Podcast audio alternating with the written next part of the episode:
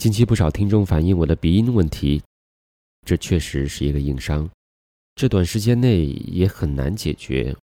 我也在尝试用各种方法来提高自己的免疫力，减少鼻炎的影响。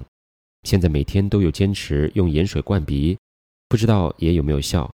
希望能使用一段时间后，能减缓鼻炎带来的负担。如果大家有更好的方法去治理过敏性鼻炎，也非常欢迎各位提意见。另外，订购的《一千零一夜》近期将会到货，以后希望能尽可能满足大家要求，每天读一个小故事。每天读书半小时会让我心灵更加平静，每天听书十分钟，我也希望能带给大家片刻的享受和思考。今天跟大家分享一篇非常有名的文章，来自海伦·凯勒的《假如给我三天光明》。假如给我三天光明，节选，海伦·凯勒。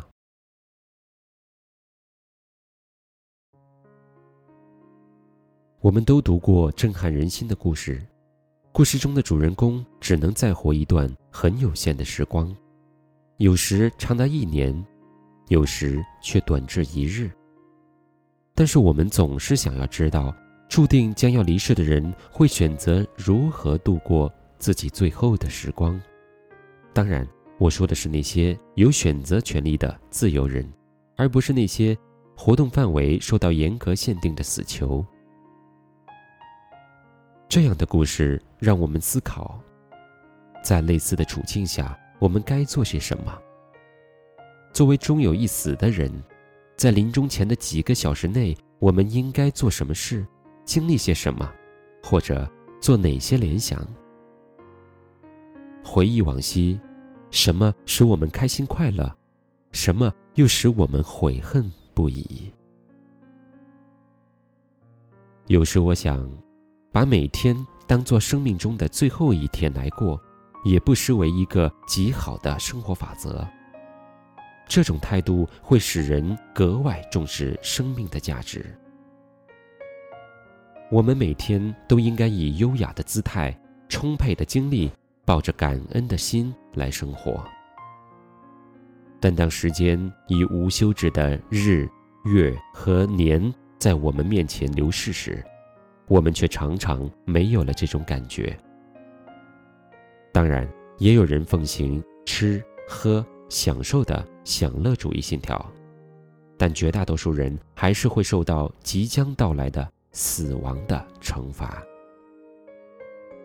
在故事中。将死的主人公通常都在最后一刻因突降的幸运而获救，但他的价值观通常都会发生改变，他变得更加理解生命的意义及其永恒的精神价值。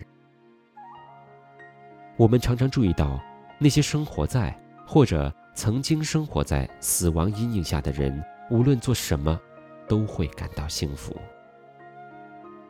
然而，我们中的大多数人都把生命看作是理所当然的。我们知道有一天我们必将面对死亡，但总认为那一天还在遥远的将来。当我们身强体健之时，死亡简直不可想象。我们很少考虑到它。日子多得好像没有尽头，因此我们一味的忙于琐事儿。几乎意识不到我们对待生活的冷漠态度。我担心，同样的冷漠也存在于我们对自己官能和意识的运用上。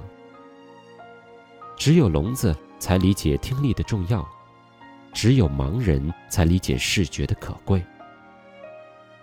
这尤其适用于那些成年后才失去听力和视力的人。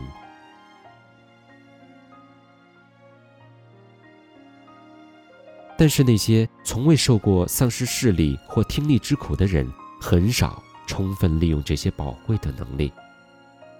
他们的眼睛和耳朵模糊地感受着周围的景物和声音，心不在焉，也无所感激。这正如我们只有在失去后才懂得珍惜一样，我们只有在生病之后才意识到健康的可贵。